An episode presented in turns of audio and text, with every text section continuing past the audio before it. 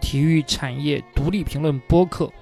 谈体育产业内幕八卦，论体育产业商海浮沉，有料有趣，与中国体育产业共同成长。大家好，欢迎收听本期体坛 Brand Talk。咱们照例先跟大家打个招呼吧，毕竟也是一个多月没有跟听众朋友们相见了。嗯，大家好，我是文健。大家好，我是张斌。我们 有有有听众很期待我们吗？我表示怀疑。大家好，我是徐显强，希望大家期待吧。咱不管有没有听众是吧？咱这个姿态得摆好，得摆端正。呃，时隔一个多月啊，咱们终于是重启了我们这个播客啊。至于消失的这一个月呢，呃，我们主要是在杭州亚运会的一线奋战。呃，体育行业工作的朋友们可能应该都能够切身体会，这种大赛的时候是有多么的忙啊。那么现在亚运会结束之后呢，我们也是啊得以抽出空来跟大家聊一聊本次亚运会的一些啊体育品牌的一些故事。呃，首先呢，我们还是要聊一聊这次亚运会本身啊，它的一些受欢迎的程度以及传播的状况等等。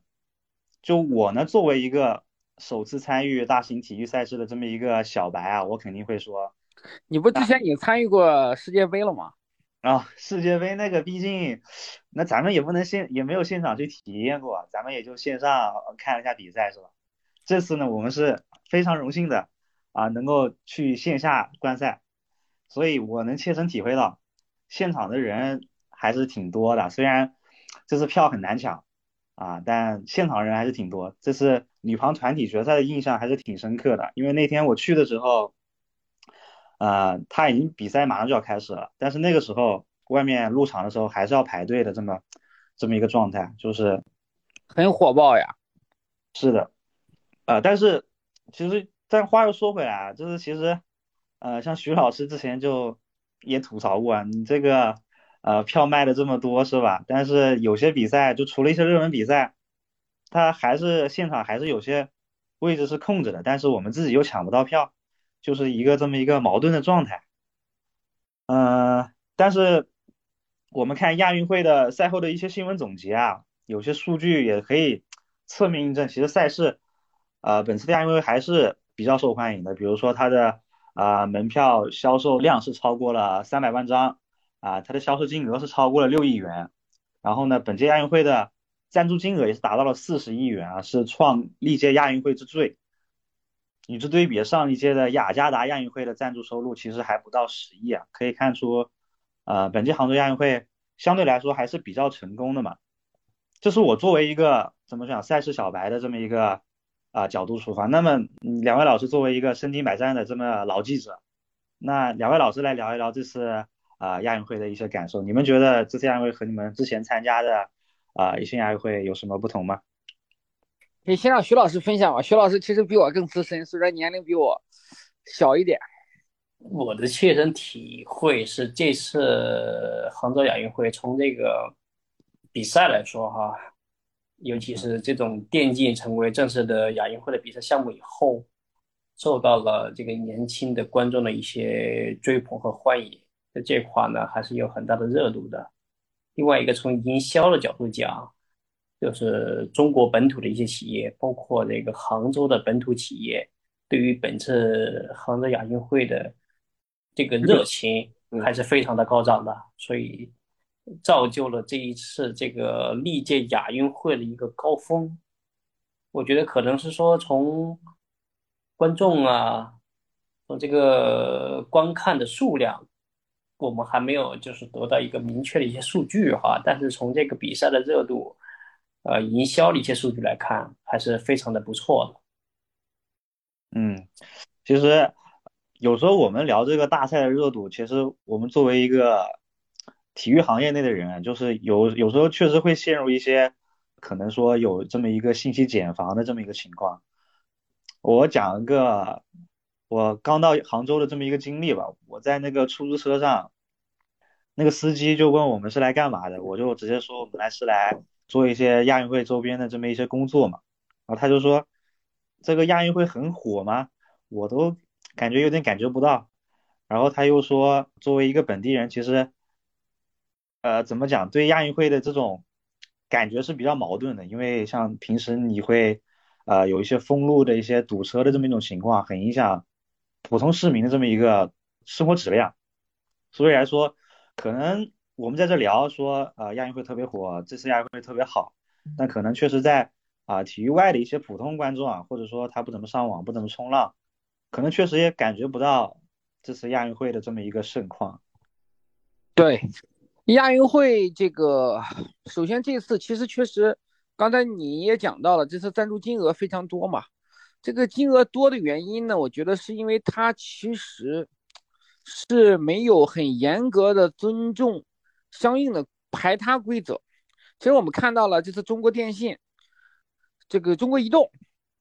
呃，都是亚运的赞助商。嗯。另外呢，那在供应商里面，就就是品类就更多了。因为这次我们的团队的工作属性有点特殊嘛，我们不完全是一个媒体的视角，我们也接触了很多这个，呃，官方的赞助商们，他已经不不能叫赞助商了，供应商吧，比如华西子啊，比如这个丝绸品牌叫万事利，再比如呃顾家家居，我们这次其实都是有一些接触的，就是因为。杭州实际上它企业很多，我觉得杭州是把相当于是，呃，把整个企业都纳入到了整个这个赞助体系里面来，看起来很热闹。但是呢，我不确定说这些他们供应商的这些权益得到没得到充足的保证啊。他可能对于赞助商来讲，对于这些供应商来讲，他可能也不需要太多的权限嘛，可以在这个。呃，亚运会这这种一个一个大事件里面嘛，有一席之地，然后可以做一些营销啊、传播啊，对自己的品牌来讲，可能是比较有利。这个确实是在之前的大赛中很少见到的，很难见到说，呃，有有几个比较典型的例子吧，比如毛戈平，毛戈平这次也是亚运的这个赞助商，而且他是中国之队的合作伙伴，好像，啊，就是一些中国之家，中国之家。啊，中国之家的，对吧？就是它其实不是一些大众的品牌，也都在参与到了这个亚运这个里面，呃，应该是一百多个，接近两百个供应商。那供应商的话，除了提供一些产品之外，可能呃出的钱也不是特别多，是形成了一种呃全民参与的这样一个热情或者一个浪潮吧。我觉得，那使亚运会看起来就是我们从事营销的、从事媒体的、从事这个。整个亚运相关工作的人会觉得这个很热闹，可能外面的人其实在一个信息茧房之外啊，他们可能对亚运会啊不知所云嘛，可能关注度也不是特别的高，整体上是这种感觉吧，我觉得。张老师刚才讲的，我补充一点哈，就是我我也赞同您的这个看法，比如说这个它的一些供应商里面它是没有排他的，那比如说这个花西子跟毛戈平都是做美妆的，然后顾家和左右。都是做家居的，就啊，左右也是这个赞助商，对对，呃，供应商都在这个名单里面，就供应商很多，但是呢，一个一个同一个品类呢，就出现这个好几个好几个品牌，这种情况确实是存在的比较普遍吧？对，可能他这个主办方毕竟是家门口的这么一个赛事，他想尽可能把它就做成一个大 party，你不管说你出不出钱啊，有点表示，咱们就把你拉起来。啊，大家来搞一个这么一个啊氛围，把这个热度给做上去。啊，像刚才说到张老师说到他这个品牌的赞助没有一些呃比较严格的排他，其实从体育运动品牌这块我们也是能够明显的看看出来的。呃，聊到这个本次亚运会的这个体育运动品牌啊，两位老师觉得就是你们自我感觉起来啊，这次亚运会呃营销或者说流量啊。或者说做的最火的这么一个体育运动品牌啊，你们觉得是哪哪几个？或者说哪一个？体育运动品牌的话，那你你可能就三六一吧，因为这次这个呃安踏呀、李宁啊这些其他国产品牌，因为它相对身份它它不是官方赞助商的身份嘛，可能还是出于一个偏这种外围的这么一个。一个角色吧，但我觉得，嗯，三六一可能也没有那么特别大的声浪吧。我不知道徐老师的感觉是什么样的。呃，各有千秋吧，我只能这么讲，因为它那个有一些差异性的营销，比如说这个安踏，它是中国中国队的这个中国红的领奖服，来为中国代表团设计这个领奖服，对吧？这是它的一个传统。对，另外，他和李宁啊也赞助了一些中国的代，嗯，呃，中国队，比如说安踏赞助的举重啊、体操、拳击啊这些。嗯，呃，三六一呢，主要是它是这个亚运会的唯一官方合作品牌嘛，就是在体育服饰这一块，它是唯一的。对的。所以呢，就是。他们的这个有一些差异性，你比如说三六一，他之前也赞助了像游泳队啊，一些其他的队伍，一些国字号的队伍，但这次他可能是在这一块，在这个运动队的数量上，他和李宁和安踏就没有进行一个正面的较量了。你看，他赞助的是什么呀？他供应的是技术官员、工作人员、志愿者，还包括这个广播电视总台，像中央电视台啊这些记者，也他们的服饰。也是由由三六一度来统一提供的，像比如说志愿者，志愿者这一块，整个杭州亚运会的志愿者有三四万人吧，这块其实它的体量是很很庞大的，就是他们之间的这些这些竞争，它是不在一个维度上面，我只能这么讲。对，所以就是像刚才张老师说的，实际上它是没有那么严格的那个同一个品类里没有那么严格的一个排他的标准，你像。呃，安踏它是领奖服，然后三六一度是包办了这个亚运会工作人员的一些呃工作的鞋服，都是由三六一提供的，所以他们俩在竞争维度确实有差异的。像三六一度的工作人员，特别是其中的志愿者小星河啊，在社媒社媒上面，特别是小红书啊，我感觉他非常火。光是亚运会志愿者这一个话题的浏览量，在小红书就有一千多万的浏览量。两位老师不要觉得一千多万很少啊，但我们可能这微博看多了。我我我来说一下，他这个一千多万是什么一个含金量呢？就是，呃，我在小红书上有一篇博文，它的呃评论和点赞数都是破百的，就是超过了一百，但是它浏览量只有一万。你要是放在微博上，你随便蹭一个话题，你没有一点互动，你可能都有啊几万甚至几十万、几十万的这么一个浏览量。所以说。呃，小红书这个一千多万，我感觉你放在微博上，呃，起码是一个过亿的这么一个浏览量了。所以说，呃，通过这个工作人员，特别是志愿者小星河，啊，三六一度在这方面的呃传播力度和影响力，我觉得还是可以的。然后呢，安踏呢，虽然它是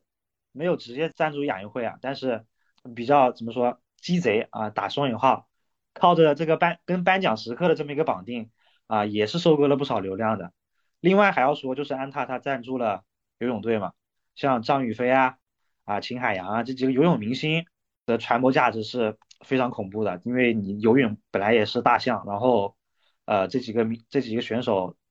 长得也不错，是吧？但其实说下来，我觉得安踏这种思路可能呃相较三六一，它可能会更契合当下人们的这么一个消费的这么一个需求啊。就是像刚才说到，其实大赛的赛事内容，嗯，对于普罗大众来说，你不会管这个比赛它过程是怎么样的，是吧？可能大家下下下班之后就关注一些，呃，金牌数量、奖牌榜是多少，或者说你这个有有有一些运动明星，他的呃一些状态被被推到了我这个抖音的首页或者微博的首页，是吧？就可能这种造星运动和一个奖牌榜的金牌数，呃，是大众更关注的，所以安踏在这方面。啊，看下来，它的声量在舆论场的声量会完全不逊色于这个官方赞助商的官方合作伙伴的三六一度。那至于另外两个李宁呢和特步，他们俩的可能声量就会稍微少一点了。李宁像刚才徐老师有提到一两个，那特步的话可能就是呃，我记得他那个田径，呃，马拉松这一个是特步有一个比较好的一个曝光嘛，因为拿到了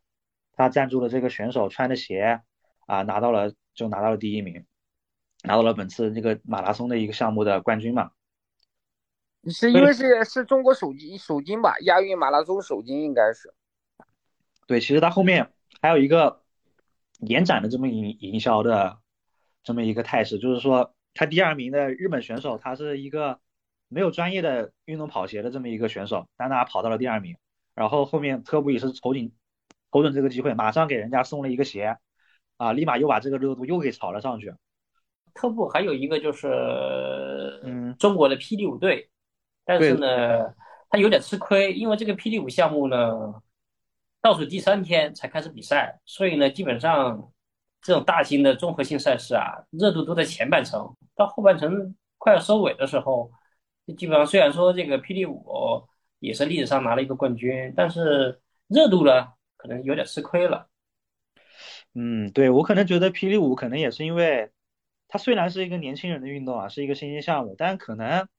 就是霹雳舞，我觉得它是有一定观赛门槛的，因为你看着热闹，但是呃，你无法有一个比较明确的这么一个打分标准啊，特别因为它还是一个新兴项目，大家看起来就会怎么讲比较懵的这么一个状态，所以这个我觉得这个啊项目可能目前来说还是一个呃可能偏小众偏冷门的这么一个项目，所以它在这块儿。有一个金牌，但是呃热度也不高的原因，我觉得可能也在这儿。还有一点啊，还有一点就是这个安踏，安踏这一次有一点就是值得注意，你想他赞助的这个电竞，电竞的这几个队伍的中国队，那队员呢穿的全都是安踏，因为它这个电竞项目和其他的传统的体育项目它不太一样。你像比如说游泳，我有泳衣对吧？体操我有体操服，它里面的衣服和外面的衣服它是它其实是可以分开的。你看，包括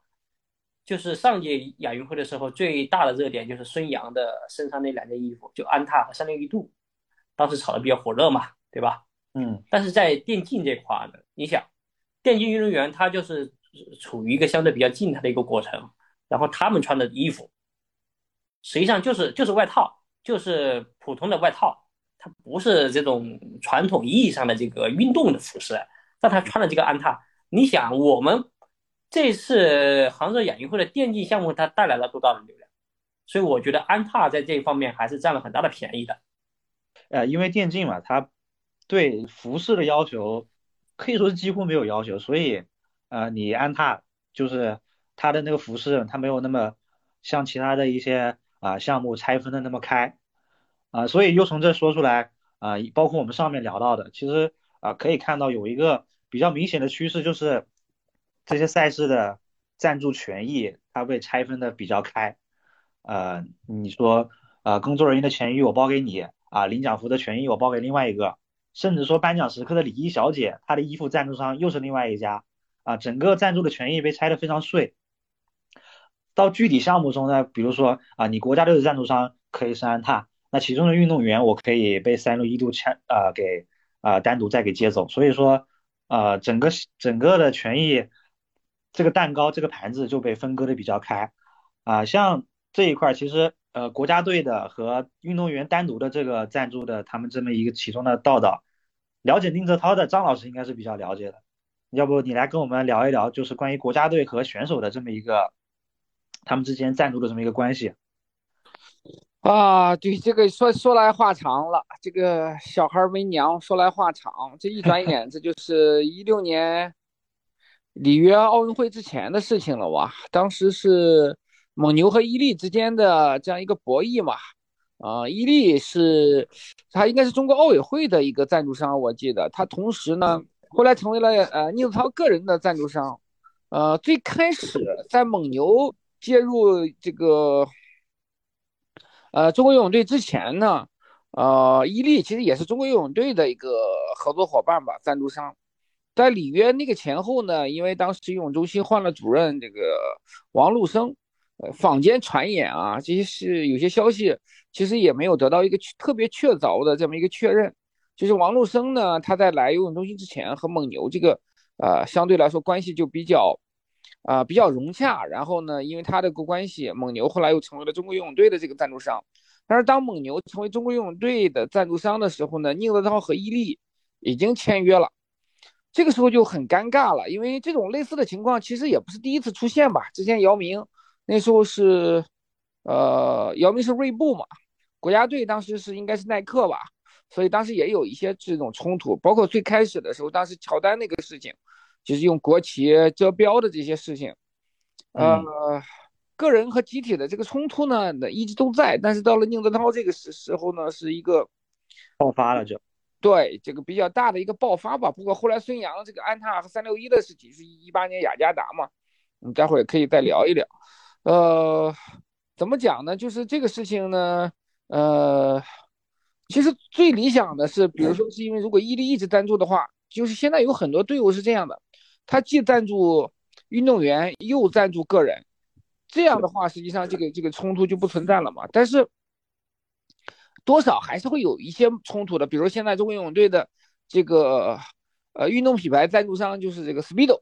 装备赞助商嘛。但是你像张雨霏，她其实个人也是签了安踏，所以这里面呢，当然我觉得现在可能不会像之前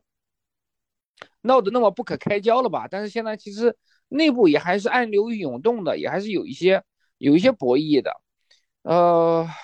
这个正常来讲呢，严格意义上来讲，你比如说这些运动员，呃，代表国家队参加比赛，你必须得穿 Speedo，戴 Speedo 的泳帽。穿 Speedo 泳衣，但是其实，在福冈世锦赛的时候，也有个别的知名运动员啊，在个别场次其实是穿了他们自个人的品牌的这么一个装备。呃，好多时候呢，就是可能官方赞助商，嗯，会不会说睁一只眼闭一只眼？但是呢，也有的时候也不会撕破脸皮嘛。可能更多的时候是这个，呃，呃，大家有点心照不宣，就是尽量避免说宁泽涛当年的那个事情。再重演，但是实际上，个人赞助商和这个这个团队的赞助商，如果是出现冲突的话，那不可避免的会有一些一些矛盾，有一些博弈吧。那有些东西是不可控的，比如说你这个这个，我我我泳衣是穿的 Speedo 的，但是我带了一个啊，比如打个比方啊，Arena 的这个泳镜，它可能不是那么特别容易发现。呃，可能品牌会发现的话，他可能会要求你国家队做出解释啊。这个做一定补偿呀，什么之类的。但是如果说没有被媒体大面积发酵的话，那整个呃，大家还是不愿意说呃，把因为这种一些很小的一些矛盾点来撕破脸皮的吧。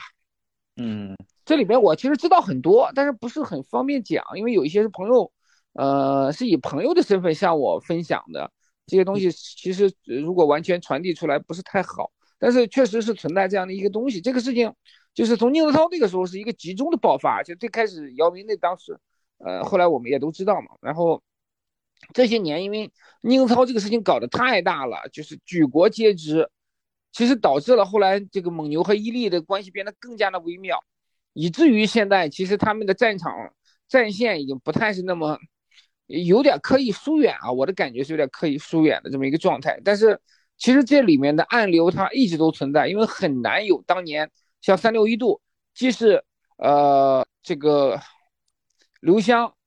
既是孙杨、刘湘个人的赞助商，同时又是中国游泳队的赞助商，这样的话就不存在这种情况了。这种毕竟还是还是少的嘛。包括后来，嗯，我记得有一年我去厦门的时候，一六年我在厦门的飞机上偶遇刘湘，他那时候应该就是去厦门参加三六一的活动。后来他是签了耐克嘛，现在也还是耐克的这个代言人吧。就是个人与团体的这么赞助的这么一个矛盾，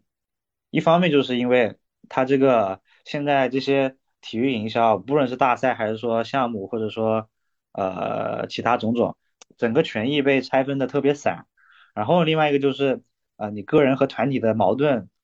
啊和团体的利益，一般来说是虽然说大大方向上是一致的，但是说你具体到一个细微的点，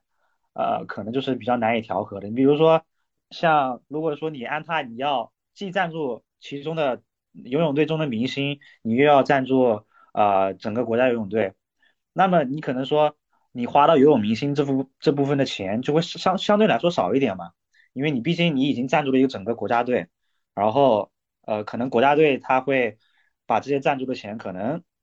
会分一些给明星，然后这时候呃你安踏就不会说。不会说像单独签明星一样付出那么多钱，那么这个时候你就给了其他的赞助商来呃签下这个明星的这么一个机会，他肯定会给给出更高的价格嘛。这个时候你个人利益和团体的利益啊就不是那么一致了，所以说总会有一些这方面的矛盾。然后说到游泳，其实啊三六一度呢其实应该是比较早在游泳队中的，他在这个亚运会非常火的张雨霏，其实早在一六年。三六一度就已经和呃张张雨霏是签约了的啊，在更早的一三年的三六一度也是和国家游泳队就牵手了，嗯，就是我们刚才谈到的泳坛一哥孙杨也是曾经三六一度的麾下的一名大将，但是后面呢，这个国家游泳队的赞助方就变成如今的安踏，这其中确实也是有也是有着一些故事的。这里面我稍微补充一点啊，因为它的这个游泳队的商务相对来说复杂。你说安踏吧，它它 Speedo 还存在，安踏实际上是这个，呃，我我还真不确定说安踏是游泳队的官方赞助商吗？还是他只是张雨霏个人的少数运动员的？还是只是因为这个呃，肯定泳衣这块肯定是 Speedo。其实安踏安踏这次哈，其实是非常微妙的。你想，它实际上安踏和整个中国游泳队的签约是二零二一年就开始签了，嗯，对吧？但是它这这一次杭州亚运会呢，我们从任何渠道都没有看到说中国游泳队的官方赞助商是安踏，是没有这样的字样的，没有说安踏赞助的国家队里面有中国游泳队，没有的，没没有这样的一个描述出现，对，没有这样的描述出现的，所以。中间可能还是，不是我觉得其实合作可能已经结束了，因为什么呢？因为现在的这个装备是 Speedo 嘛，呃，你你的泳衣肯定是这个国家队，尤其是因为 Speedo 和这个中泳队是在这个世锦赛之前，呃，有一个很大的一个官方的一个发布嘛，呃，这个安踏是跟张雨霏的合作一直都在，这个我是知道的，但是中国游泳队是不是还是安踏这个队伍？这里面可能确实很，因为安踏自己有泳衣，但是现在国家队不穿安踏泳衣了。那你这种合作的话，因为你领奖服肯定是安踏的吧，这个是这个所有队伍领奖服都是安踏的。但是你说在其他的方向上有没有看到安踏和游泳队的这个？确实，徐老师说的也是，我确实也也没有留意到。我觉得他们这个之间的合作可能已经结束了，或者是处于一个比较微妙的这么一个阶段。但是肯定泳衣的装备的赞助商肯定是 Speedo 了。对你，包括其实游泳队，你想在罗马罗马世锦赛的那会儿，就零九年那会儿，呃，也是出现一些争议。比如说那会儿就是鲨鱼皮呀，一些快速泳衣出现。当时中国的这个赞助商还是这个耐克，那很快就是不，徐老师，嗯，那个零九年是 Speedo，对呀，所以所以他最后就临时穿了 Speedo。不不是，零九年他是 Speedo，但是他是穿了 Jacket 的。啊，是 Speedo，然后穿了 Jacket 是吧？对，我当时我就记得他是出现了临时换品牌，因为你像当时有一些张琳，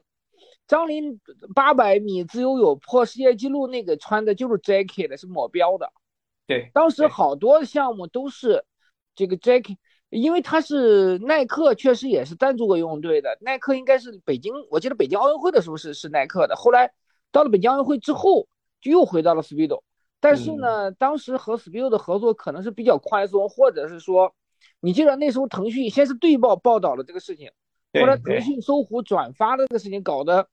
这个中国游泳队对此是特别愤怒，以至于后来 当时的中国游泳队的领队许琪称呼这个腾讯的这个当时游泳记者李博叫那个小黑胖子，带有明显侮辱人和污蔑的这么一个成分来来这个。叫什么？呃，讥讽我们的一个好朋友，一个我们的同行，所以我这个事情我当时记得很清楚。他是为什么他对腾讯的这个这个这个小黑胖子这么记忆犹新呢？是因为腾讯率先披露了这个，就是在赞助方面没有完全守契约，临时更换了 Jacket 的这个这个情况。当时确实很多运动员打破世界纪录呀，都是确实换了 Jacket 的。那次 Jacket 的对对。因为当时鲨鱼皮没有被禁嘛，就是快速泳，那还是快速泳衣时代，那个再加上那个可能 Jacket 的那个泳衣，当时确实是比较能够出成绩，所以张琳现在那个世界纪录到现在为止，也是根本就很难破，可能非常非常难破。包括刘子歌那个，嗯，当时是全运会嘛，刘子歌是零九年全运会上二两分零一秒八一那个女子二百蝶的那个世界纪录，那那个也是穿速快速泳衣的，对吧？对，这个因为是零九年年底之后，十二月三十一号开始，就是一零年一月一号开始，快速泳衣才被正式被禁的。所以，呃，就中国游泳队，就说回来，他是他在这个整个契约这方面上是存在的一些瑕疵的。呃，说到游泳，我刚才说三六一度其实和游泳是有一个在早期有就已经有一个比较好的一个合作了。就可以看出来，其实三六一度的怎么说，他挑赞助的，呃，他挑项目的这么一个赞助眼光还是有的。比如说，呃，像在品牌它最早的时候，在它更名之前，呃，那段时间就是零零年左右嘛，那段时间晋江携起啊，曾是组团进军这么体一个体育营销。我们前面也聊到什么，呃，安踏签约刘国梁啊，这个三六一度是同样也如此。在两千年那个时候。呃，他还没有改名，正式改名为三六一啊。那个时候他还叫，呃，是应该是叫还是叫别克。那个时候签下了以李永波为首的这么一个中国国家羽毛球队作为品牌形象的代言人。一从羽毛球入手，是因为他们在一九九七年的时候，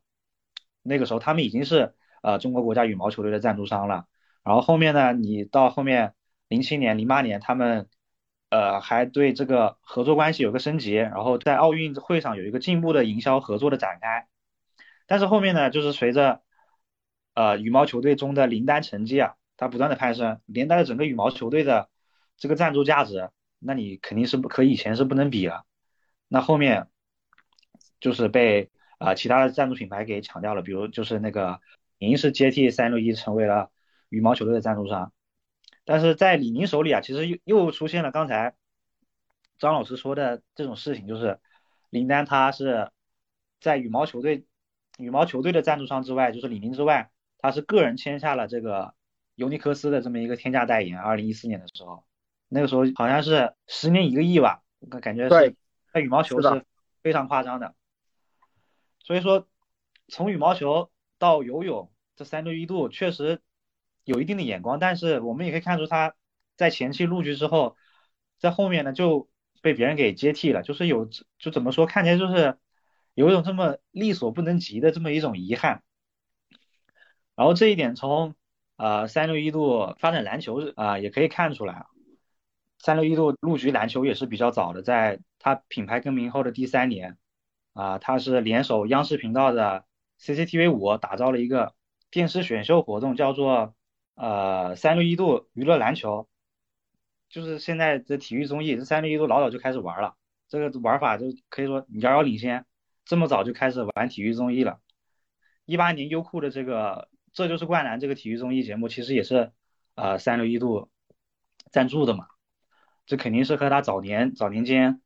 体育综艺的这个营销是有一定的关系的。然后后面在他也赞助，在零七年赞助了一个。啊，中国大学生的篮球超级联赛，但是在这之后呢，他就在篮球这方面的声量动作就是寥寥无几啊。签约 NBA 球星乐福算是一个为数不多的亮点，但是双方在这里有一个奇葩规定，那两位老师肯定也是知道的吧？他可以穿耐克的鞋，是这个意思吧？我记得有有应该是。对对对，他们之间的约定就是在特别重要的场合你必须得穿三六一的，但是你平时的时候呢？你可以穿耐克的，因为那个时候三六一度的它的品产品的技术力没有达到 NBA 那种要求，你的技术力跟不上，那你球星穿了之后就可能受伤了，有受伤的风险。所以虽然签约了，但是在这个代言方面或者说品牌露出的方面，三六一度还是做出了比较大的让步的。在后面很长的一段时间内啊，三六一度在篮球方面没有啥动作，他虽然入局的早，但是呃。在篮球领域还是比较弱势的，直到啊一七年之后，可能他开始在篮球领域重新拾起了自己在篮球项目的这么一个呃营销吧，或者说业务。他比如一七年就签约上海队的一个球员叫做啊吉莫弗雷戴特，然后呢一八年是签约了就是去年夺冠的跟掘金队一起夺冠的 NBA 球星叫阿隆戈登，然后后面一八年是打造了刚才提到的这个这就是篮球啊这就是灌篮。这个综艺节目，然后一九年就是自己的触地即篮的这种自主赛事，就可以说三六一度在营销这一块，它是有一些，它是走的有一些比较偏门的这么一个路径，就是说它不跟你说正面对抗，呃，我们像刚才亚运会中的赞助，虽然说没有抢到抢到一些比较热门的队伍，但是它是从工作人员这边入手，走一个人海战术，然后呢，像篮球这里。他也是从呃，比如说从综艺入手，或者说呃自己现在玩的比较好的这么触地即篮的或这种篮球赛事也好，在职业联赛这方面，CBA、NBA 方面，其实他篮球啊是比较弱势的。这也是我们为什么要聊到三六一度呢？因为三六一度和呃杭州亚运会它是一个四朝元老。那为什么三六一度要呃连续四届都要呃成为杭州亚运会的赞助商呢？就是因为虽然相对奥运会这种最高级别的或者说世界杯这种赛事来说，它啊不是一个特别好的赞助对象，但是由于三六一度在呃，比较火的篮球或者说足球这两大块的职业赛事中，它没有一个比较好的啊立足点。亚运会这种次一级的，但是有着比较广泛，特别是在国内，呃，有着一个比较好影响力的这么一个综合赛事，成为了三六一度营销的这么一个破局点。我觉得吧，就是，呃，我们我们回到这个亚运会上面来，这个三零一度从二零一零年吧。从二零一零年广州亚运会到今年的杭州亚运会，这连续四届都是这个亚运会体育服饰的唯一官方合作合作合作品牌。我觉得这块可能也就是不得已而为之吧。你看，比如说他在一些国字号队伍的一些强队的争夺这块，他可能他竞争不过安踏和李宁。你看本届亚运会，他合作的几个几个几个队伍，铁人三项、女子水球。呃，手球，然后这个空手道，就这些。虽然说他最终这个这几个队也拿到了三块金牌嘛，三金两银是三金两银三铜的一个成绩，看起来也还不错。但是你想，他去在这块国字号队伍的正面的较量，说他是远远不及安踏和李宁的。他上一季可能还有游泳，对吧？他之前还有李，还还有羽毛球，还有其他一些比较强势的一些队伍。但是这一届。在这个国字号队伍这个层面的竞争，他已经没有了。要包括在其他的一些国家的代表团，三匹克什么比较多一些，我有印象中。对，匹克就这是匹克的传统嘛，他就是赞助其他的一些代表团。你像这一次给我印象比较深刻的三六一度，像他赞助了蒙古，像那个 DOTA 二最后的决赛就中国打蒙古嘛。中国队的衣服是安踏，蒙古的衣服三六一，对吧？当时虽然说刚开始就是蒙古队先是一比零先拿下一局嘛，然后中国队就是最后连拿两局反败为胜。当时，但是你那一场比赛，蒙古队给人的印象还是比较深刻的，对吧？虽然说他在电竞项目、电竞整个领域他不是一个特别强的一个国家，但是在在 DOTA 二那个项目上面，当时那个那场决赛。虽然我说我对电竞不是特别了解，不是特别懂，但是那场比赛还是给我留下了一些比较深刻的印象。可能其中有一很大一部分因素，就是因为蒙古穿着三零一度。嗯，三六一度赞助蒙古，在 DOTA 二这个项目中，他肯定是赚的，因为决赛之前大家都不觉得他会对啊中国队造成什么威胁，然后但是他把中国队赢了一把，而且后面两局打的也非常焦灼，再加上。呃，就是 DOTA 二项目，就是国内 DOTA 二项目很久以来长时间空缺的这么一个冠军。我记得呃杭州亚运会之后，微博关于杭州亚运会的话题有这么一个总结嘛，一共是呃六个热度最高的话题啊，其中就包括 DOTA 二项目这个决赛话题，是吧？所以说三六一度在这一块儿他还是赚到的了。为什么他能够在这一块的啊传播有一个这么一个惊喜，就是。啊，三六一度或主动或被动，他都不得不选择这么一种呃迂回入场的这么一种营销方式来和他前面的安踏啊、李宁也好来跟他们竞争。亚运会其实也没有说那么的没有营销价值，像这次杭州亚运会，其实它是有有着一个非常好的热度的。那为什么安踏、呃李宁或者说甚至说特步他们这些品牌把这个赞助的名额？拱手相让给三六一度呢？不一定是这个拱手相让吧，这里面肯定还是有一个竞争，有一个取舍嘛。那因为三六一度它可能跟亚奥理事会关系更好呀，然后一直在赞助，形成了比较紧密的这个关系。每个品牌的战场不一样，所以它发力的点也不同。呃，个人各各个品牌自己的策略吧。我觉得三六一其实亚亚运会当然一定不是一个特别大的市场嘛。因为你跟奥运会啊，跟之类的没法比，但是对于这样一个民族品牌，呃，它高不成低不就吧？因为它现在的情况是，呃，其实从营收方面，它是没有办法跟安踏呀、李宁啊，甚至呃特步好像它应该也比不了。是它现在目前市值就是第四名，在特步之后。所以它它有，我觉得这种玩法对他来说也是可以的，没有特别大的这个这个预算的开销，但是也还是能够达到一些呃传播的效果。嗯，整体上来讲还是就是我觉得，嗯。还是有一些辨识度的吧，对于品牌来说也是会有一些帮助。嗯，其实本次亚运会三六一度的，反正他自己官方没有正式披露，但是据一些相关数据统计估算，他三六一度对这次亚运会的投入是要在三到四亿人民币这么一个投入。像刚才张老师提到一个比较关键的一个点，就是民族品牌，我觉得三六一度签约。啊，连续赞助杭州亚运会呢，就是因为亚运会相对来说，我是一个我们有有统治力的这么一个大赛，那对民族和认同感这方面有一个比较好的激发。那么三六一度其实相较其他几个品牌，我觉得它是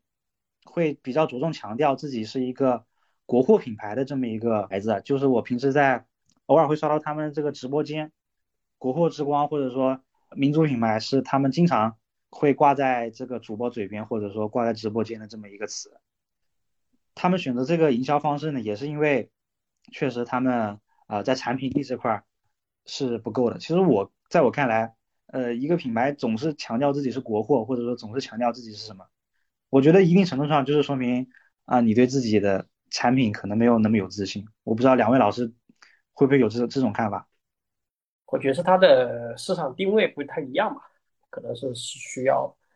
找准，在这种比较残酷的竞争之中，要找准自己的一个定位。然后他赞助像杭州亚运会这种本土的赛事啊，可能就是非常契合他的这个定位的一次营销行为。你像你刚才讲的这个三到四亿，我倒觉得他的投入也不是特别的夸张，尤其是这么大的一个大型的体育盛会，他赞助了那么多人。包括志愿者啊、火炬手啊、技术官员啊，林林总总，对吧？它这个曝光度啊，包括这个影响力，它可能说你单纯从这个品牌的角度，而不是从运动品牌的角度来考量这是营销行为的话，我觉得它还是是非常的 OK 的。对，所以不算高的投入，那么有一个比较好的回报，对于三六一度这种不上不下的品牌来说，确实是一个比较好的选择。那我们可以怎么说？畅想一下，那在下一届的日本的他这个亚运会，三六一度会继续牵手吗？或者说他会不会就以后和一个和这个亚运会继续一直的绑定下去？呃，我个人觉得，在他自己这个品牌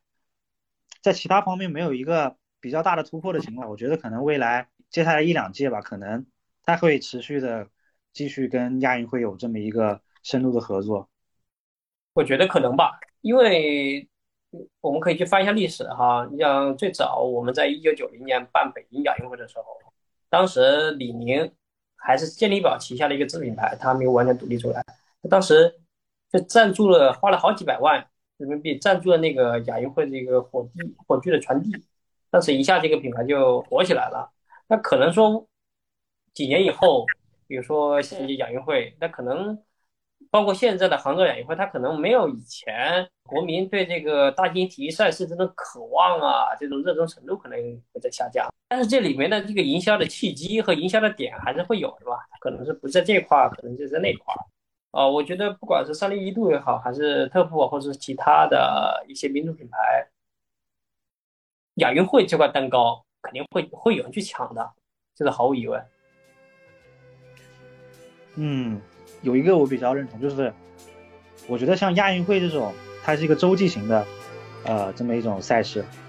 它在后面，我觉得它的吸引力会是，呃，慢慢下降的。虽然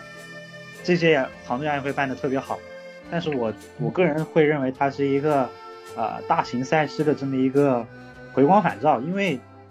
这毕竟是疫情放开后的一个大型的体育综合赛事。虽然前面有个成都大运会，但是大运会你毕竟是。大学生参加的嘛，那除了咱们国内这金牌主力，其他几个你美国是吧？怎么讲？说难听一点，不屑一顾。那这种比赛的竞争力、观赏力肯定是相较杭杭州亚运会来说肯定是不够的。所以这次杭州亚运会有一个比较好的表现。那我觉得在后面几届的亚运会，我预测啊，我预估它可能是，呃，一届不如一届的。你不说亚运会，你整个奥运会都是这么一种趋势。但是我觉得，可能对于这些品牌来说，它是一个比较好的这么一个练兵的地方，帮助这些品牌来适应这么一个国际性的大赛，需要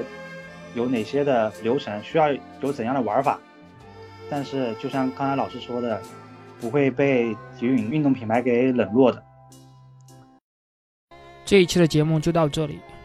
谢谢各位的收听。有兴趣的朋友可以关注我们的公众号“体育产业独立评论”，会有更多详细的文章供大家参考。